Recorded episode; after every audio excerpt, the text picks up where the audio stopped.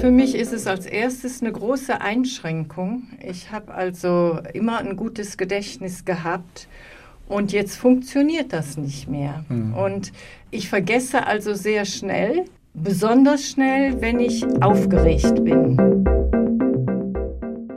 Hallo, hier ist Mittelblau, der Diakonie-Podcast. Ich bin Thorsten Lolting, bin im Vorstand der Diakonie München und Oberbayern und evangelischer Pfarrer. Und ich suche mir immer interessante Menschen aus, die ich selber faszinierend finde oder von denen ich mir verspreche, dass das ein interessantes Gespräch wird und hoffe natürlich, dass es bei euch genauso ist. Heute ist Margret da. Wir kennen uns noch gar nicht. Wir lernen uns jetzt hier kennen. Und ich bin, äh, bin sehr gespannt äh, auf die Geschichte, weil Margret hat etwas, was wir alle nicht haben wollen, glaube ich. Sie ist vergesslich. Sie hat beginnende Demenz, aber sie ist so offen, äh, dass sie bereit ist, hier mit mir darüber zu sprechen, was das für sie heißt. Magst du das mal sagen, Margit? Was? Also für mich ist es als erstes eine große Einschränkung. Ich habe also immer ein gutes Gedächtnis gehabt und jetzt funktioniert das nicht mehr. Mhm. Und ich vergesse also sehr schnell, besonders schnell, wenn ich aufgeregt bin. Äh, ansonsten kann ich mich schon, wenn ich mich für Dinge interessiere, sehr gut damit beschäftigen und bin auch sehr daran interessiert dann. Mhm. Aber wie gesagt, meine Aufgeregtheit lässt mich dann noch schneller vergessen. Und das, mer das merkst du. Das ist das dir irgendwann aufgefallen, dass du merk so gemerkt es. hast, oh, jetzt weiß ich gerade nicht mehr, ja. was, was, was ist das denn so? Sind das, also ich meine, was ich auch schon sagen kann, manche, manche Namen fallen mir auch nicht ein. Einmal das. Ähm, Oder ich habe vergessen, was ich überhaupt machen wollte in meiner Küche. Ach so. Ich stehe plötzlich in der Küche und weiß nicht mehr, was ich da wollte. Also man kann schon sagen, das ist irgendwie so eine Vergesslichkeit, ja. ne? so, so im Alltag. Ja. Und hast du denn irgendwie, wie kommst du denn damit klar? Wie machst du das? Es fällt mir schwer, äh, das zu akzeptieren, weil ich immer ein sehr gutes Gedächtnis hatte. Mhm. Ja, da, darf ich da mal fragen? Also genau, ja. ich würde würd so gern wissen, wir haben gerade schon mal so kurz geplaudert, wir, wir steuern jetzt in die Karnevalszeit ja. und jetzt bist du hier in Oberbayern. Ja. Äh, ich war auch. Ich bin kein Karnevalsjäger. ja, ich, ich war in Düsseldorf. Ich habe es dann irgendwie ganz gern gemocht zum Schluss. Aber äh, das Rheinland ist ja sehr anders. Ne? Sehr anders und gewöhnungsbedürftig. mein Mann ist ja auch nicht aus dem Rheinland, sondern der ist äh, aus den östlichen Ländern. Und für den war das auch, als er als junger Mensch kam, eine große Umstellung. Er sagte immer, die sind irgendwann verrückt ne? Äh, in dieser so, Zeit. Ja, in wenn, Zeit. wenn, das ja. losgeht ja. mit dem Karneval, dann spielen sie alle verrückt, sagte mhm. der immer. ja, gut, wenn du jetzt aber auch nicht so auf Karneval warst, aber das ist natürlich ähm, sage ich mal, Rheinländer gelten ja so als, als Frohnaturen und auch so ein bisschen, ja, manche sagen so ein bisschen oberflächlich, aber. Nein, nee, das ne? sind das Rheinländer nicht. Bist du nicht? Nein, Nein. ich nicht. nicht. Und mein Mann war es auch ja, nicht. Ja. Mein Mann kam allerdings, muss ich dazu sagen, der ist auch imitiert. Der ist aus dem Osten mhm. angenommen. Ja. Aber du bist richtig aus. Ich aus, bin richtig aus, aus, aus Brühl? Äh, ich bin aus Berzdorf, Wesseling-Berzdorf, oh. ein Ort neben Brühl. Neben Brühl, ja. Brühler Schloss ist ja, ja bekannt ja, und wie gesagt, da konnten wir in einer halben Stunde zu Fuß hinlaufen. Mhm. Aber eine schöne Wohngegend war das und ich habe da eine schöne Kindheit verbracht mhm. und auch meine Kinder haben da eine schöne hast Zeit du, verbracht. Hast du Geschwister? Ich habe eine Schwester, die ist aber auch schon tot. Die mhm. war neun Jahre älter ah, als ich. Und äh, wie gesagt, die Alten sterben jetzt langsam aus. Oh. Ja. Also das war deine Kindheit, war, war da und dann bist du in den Beruf gegangen oder wie, was, ja, was, was kam? Äh, ich war Bäckerstochter, also mhm. früh gewohnt mit anzupacken und zu arbeiten. Und bin dann aber, weil meine Mutter darauf bestand, aufs Gymnasium gegangen, weil sie sagte, das eine gute Bildung ist das Wichtigste für Kinder im Leben. Das ist ja toll. So. Das war ja in der Zeit, also wenn jetzt, äh, wenn man andere hört, war das ja das Gegenteil. Da hat man gesagt, ja. die Mädchen müssen das nicht. Richtig. Und bei dir, das ist ja toll. Meine Mutter kam aus einem großen Bauernhof mhm. und hatte da auch einen Bruder und der wurde immer bevorzugt und die Mädchen brauchten ja nichts lernen. Mhm. Und das hat sie immer bedauert. Sie mhm. hat nur eine, eine, eine Hauswirtschaftsausbildung bekommen und dann hat sie geheiratet, mein Vater den Bäckermeister Meister mhm. und ja, so ging das. Dann, dann ging das so. Also du warst auf dem Gymnasium? Ich war auf dem Gymna Gymnasium und habe dann die mittlere Reife da gemacht und habe dann bei der Kreissparkasse Köln eine ähm, Bankkaufmannslehre mhm. gemacht.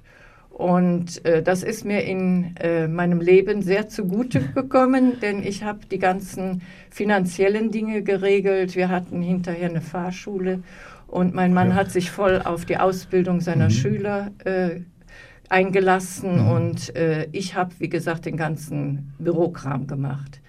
Und also du warst auch mathematisch begabt ja, mit Zahlen, das ja, war dir... Ja, ja, das, das nee, nee, das habe ich auch gerne gemacht und da habe ich auch keinen rangelassen. Also äh, da wollte ich mhm. alleine die Oberhand haben und mein Mann musste fragen, wenn er was jetzt hast du ein paar Mal schon, jetzt, hast du schon, jetzt hast du ein paar Mal deinen Mann erwähnt.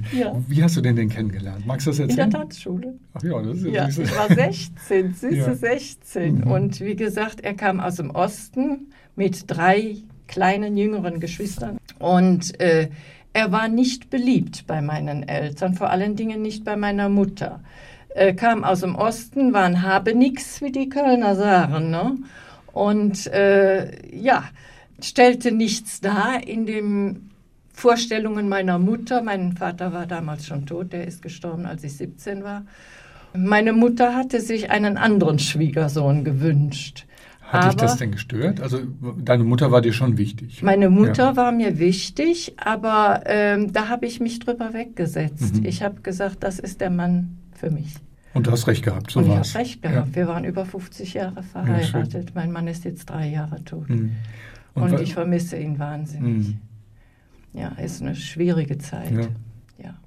wenn man so viel geteilt hat. 50 Jahre, das ist ja eine. Riesenstrecke. Ja, ist es.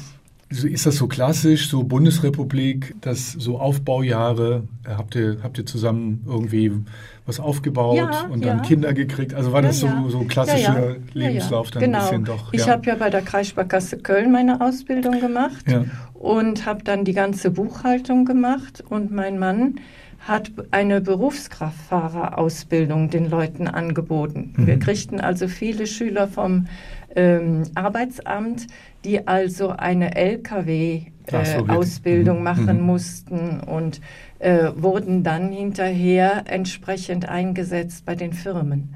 Wie ist, er, wie ist er da drauf gekommen? Oder ihr? Wie seid ihr da auf eine Fahrschule? mein Mann war immer schon interessiert daran mhm. und er hatte schon diese Lizenz für äh, eine Fahrschule ich habe auch bei ihm einen Führerschein gemacht. Oh, ich war eine Aber du kannst LKWs fahren? Nein, nein, nein, nur Pkw. So. Aber ich war eine schwierige Schülerin. Ich habe ihm ja immer widersprochen. Hm. Und die anderen haben das nicht gemacht. Von daher war das viel einfacher. Hm. Und äh, wie gesagt, wir haben sehr gut zusammengearbeitet. Ich habe dann hinterher die ganze Buchhaltung gemacht mhm. und er hat den äh, wichtigen Part gemacht. Aber also ihr wart nur zu zweit, also ihr habt jetzt nur, nicht, nicht mehr wir hatten, Leute Nein, wir hatten, wenn, wenn viel los war, hatten wir auch schon mal noch einen Fahrlehrer dazu. Mhm. Aber meistens war das ein Kollege, der dann für eine gewisse Zeit eingesprungen ist. Ansonsten ja. haben wir es selbst gemacht. Und dann kamen die Kinder? Die kamen zwischendurch auch. wann, ja. wann kamen die denn? Ähm, Wie, alt warst, du denn? Wie alt warst du denn da? Äh, muss ich überlegen. Andrea ist 69 geboren ah, ja. und ich bin 46 geboren. Mhm. Äh, also war die also 23. Du eine junge Mutter. Ich war eine 23. junge Mutter und der Bernd ist 72 geboren und äh, kam also mhm. zweieinhalb mhm. Jahre später waren beides gewollte Kinder, weil wir gesagt haben, eine Familie muss Kinder haben. Mhm. Und das hat ja auch funktioniert und alles andere hat sich dann eingefunden. Ja. Und wie gesagt, äh, ich habe nach wie vor mit meiner Tochter auch eine enge Verbindung, obwohl sie jetzt schon seit über 20 Jahren in Afrika lebt und da auch arbeitet. Und, und das, was macht sie da? Ähm, ja, sie arbeitet für den Weltfriedensdienst. Oh, das ist ja und das schon, wie gesagt, viele Jahre. Ihre Kinder ja. sind mittlerweile auch erwachsen. Die sind dort aufgewachsen. Die sind dort mhm. aufgewachsen und Tom äh, ist mittlerweile schon mit seinem Studium fertig. Das ist der ältere Enkel. Und die jüngere ist noch dabei, die lebt in Amsterdam. Also wir sind eine sehr, durcheinandergewürfelte warst Familie. Du denn, warst du denn auch in Afrika? Ja, wahrscheinlich. Ja, ja ich ja. bin erst dieses Jahr noch da ah, gewesen. Ja. da war ich sechs Wochen. Mhm. Ja, wenn ich dann hinfahre, dann muss es sich lohnen. Muss sich lohnen. Ja. Aber dass du mal dahin ziehst, das hast du nicht Nein, überlegt. Das äh, kommt gar nicht in Frage. Also äh, ich bin Europäerin und äh, mein Mann hat schon immer gesagt, unsere Tochter ist ja afrikanisiert, aber ich nicht. ich brauche Europa. Und. Äh, ich spreche auch ein bisschen Englisch, also ich käme da schon durch, mhm. das ist es nicht. Aber äh, ich glaube, ich hätte Heimweh, wenn mhm. ich da immer leben müsste. Und Andrea lebt ja schon mehr als 25 Jahre da. Also die hat sich da ja. eingelebt und mhm. ist auch da zu Hause. Ja. Und ihre Kinder, die äh, Tara studiert in Amsterdam, ihr Sohn hat in Würzburg studiert, der ist auch schon fertig, also mhm. sind ja schon erwachsen. Hast du denn noch mehr Enkel von dem Sohn? Äh, nein, die haben noch keine Kinder. Ja. Und äh, ich bin da guter Hoffnung, dass das, das irgendwann wird. Das noch, ja, und jetzt hat es dich nach Oberbayern verschlagen. Also, ja. ich meine, du wohnst natürlich, finde ich, schon sehr schön. Tue ich auch. In Grünwald. Ja. Das ist hier eine sehr begehrte Gegend. Ja. Ähm, ja, was, wie, weißt, wie kam das? Wie, wie, was hat dich dahin verschlagen? Mein Sohn äh, lebt ja in der Nähe. Ach so, ah ja. Und ich weiß jetzt gar nicht mehr, wo der jetzt genau ist. In welchem Stadtteil? Ja, ja, ja, ja, das ist wieder mein Kopf, das ist dann weg. Äh, ich benutze ja aber das Navi zum Autofahren, sonst käme ich gar nicht zu meinem Sohn hin. da ist es eingegeben, dann kann's, Ja, ja, genau, da dann passieren. fährt das Ding. Ja, ja. Und wie gesagt, ähm, jetzt habe ich aber einen Faden verloren, jetzt habe ich die Frage nicht mehr.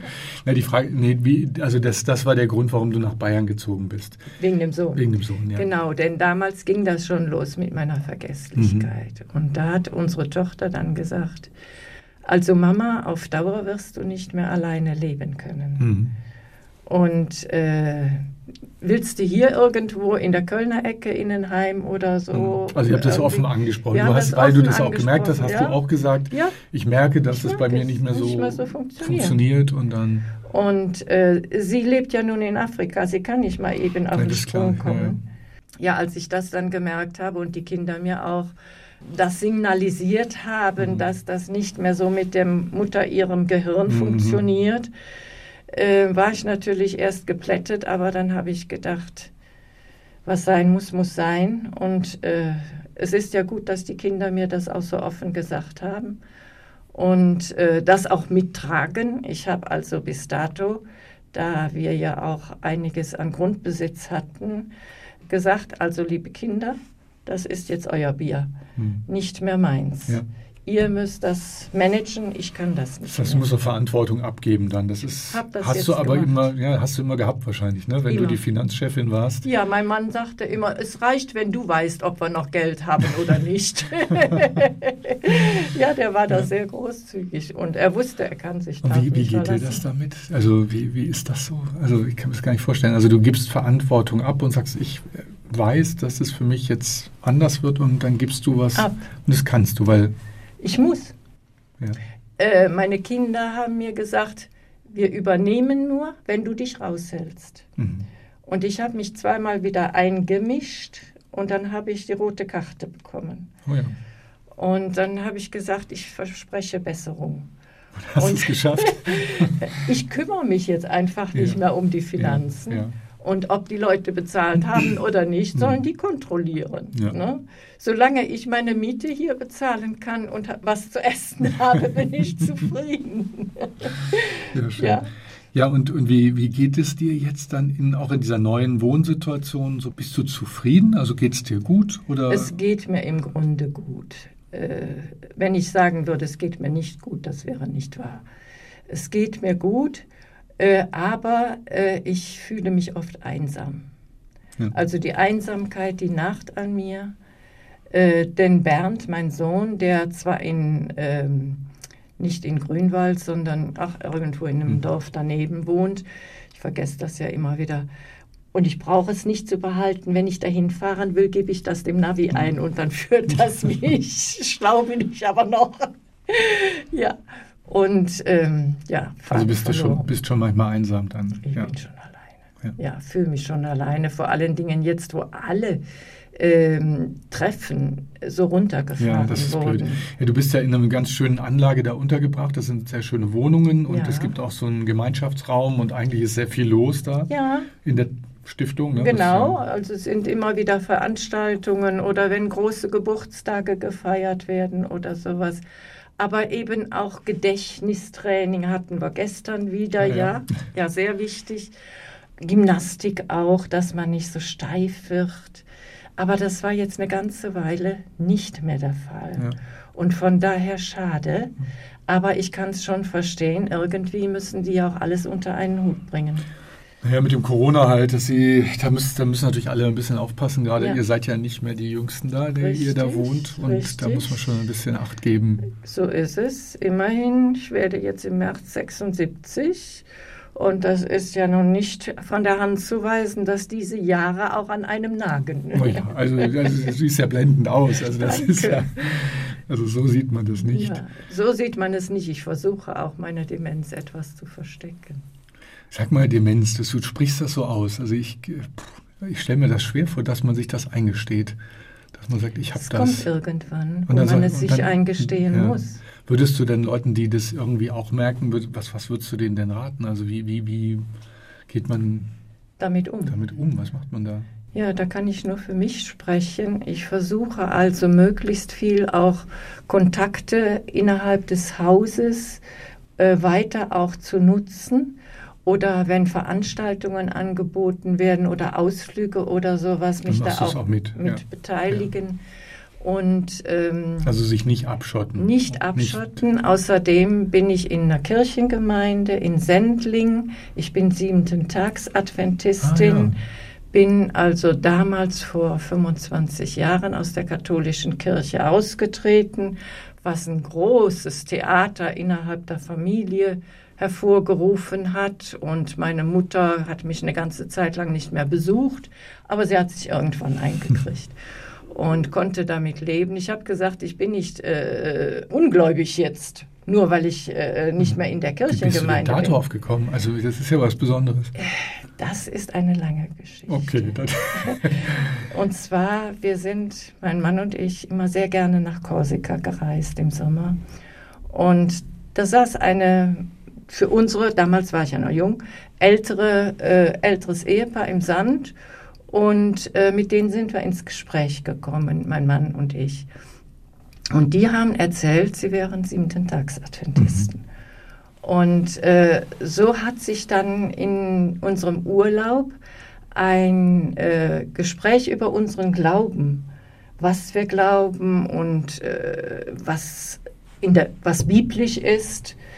Äh, und das hat mir sehr gut getan und hat mir die Augen geöffnet. Und äh, ich habe dann eine andere Sicht auf Menschen auch bekommen. eine Und positivere oder eine positive. hast du den Menschen vorher kritisch gesehen? Ähm? Nein, ähm, ich war, wie meine Mutter immer sagte, rechthaberisch. ja, sie muss es wissen. Äh, sie ist schon länger tot. Aber wie gesagt, Und dann, diese, ja. diese äh, Begegnung mit diesem Ehepaar aus Köln, das war ja von uns, wo wir wohnten, damals auch nicht weit. Und das habe ich dann aufgenommen und habe dann auch Bibelstunden bekommen und ähm, bin da heimlich hingefahren, durfte mein Mann nicht wissen. Und ja, ja. Und bin dann auch irgendwann ohne Familie, das heißt, meine Kinder habe ich mitgenommen, getauft worden in Köln im Pantaleonswall. Mhm. Und ähm, bin seitdem immer noch Adventistin und habe hier in Sendling eine neue Gemeinde gefunden. Ja, als das dann herauskam, dass ich eben aus der katholischen Kirche ausgetreten war, hat der äh, Pastor das damals von der Kanzel gepredigt. Und äh, wir wohnten in einem kleinen Dorf, hatten eine Fahrschule Mhm. und die Leute schickten ihre Kinder nicht mehr zu uns in die Fahrschule. Aber ähm, Gott führt. Mhm. Gott nimmt uns an die Hand. Er hat dafür gesorgt, dass wir eine andere Einnahmequelle bekamen. Und ich muss ehrlich sagen, uns hat es an nichts gemangelt. Und dieses Ehepaar, die bei mir der Auslöser waren, die wir auf Korsika getroffen haben, sind leider schon viele Jahre tot. Aber wie gesagt, ähm, Aber es gibt dir noch viel. Also du bist da, das ist deine Heimat jetzt, die Gemeinde oder. die Gemeinde hier, äh, das, also das, dadurch kommst du natürlich auch nochmal anders hier an. Das habe hab ich mir gerade schon schwer vorgestellt, wenn du so niemanden kennst, aber dann fühlt man sich wahrscheinlich gleich Nee, ein bisschen ich zu bin hier in Hause. Sendling in der äh, Gemeinde. mhm, Ne? ja. Und das war mir auch wichtig, dass ich direkt wieder unter Geschwister komme Mhm. und dass ich meinen Sabbat halte. Ja. Ja. Und äh, so, ich vermisse nichts. Mhm. das, das, ist doch ein schöner Satz. Ja, du, ich danke dir. Wir haben jetzt durch dich einiges erfahren, auch sag mal, wie, wie schwer manches ist, wie, wie du aber auch, wie toll du mit den Dingen umgehst. Ich finde das schon äh, beneidenswert. Das ist Gottes Wille und ja. Gottes Werk. Dir alles Gute. Danke. Danke.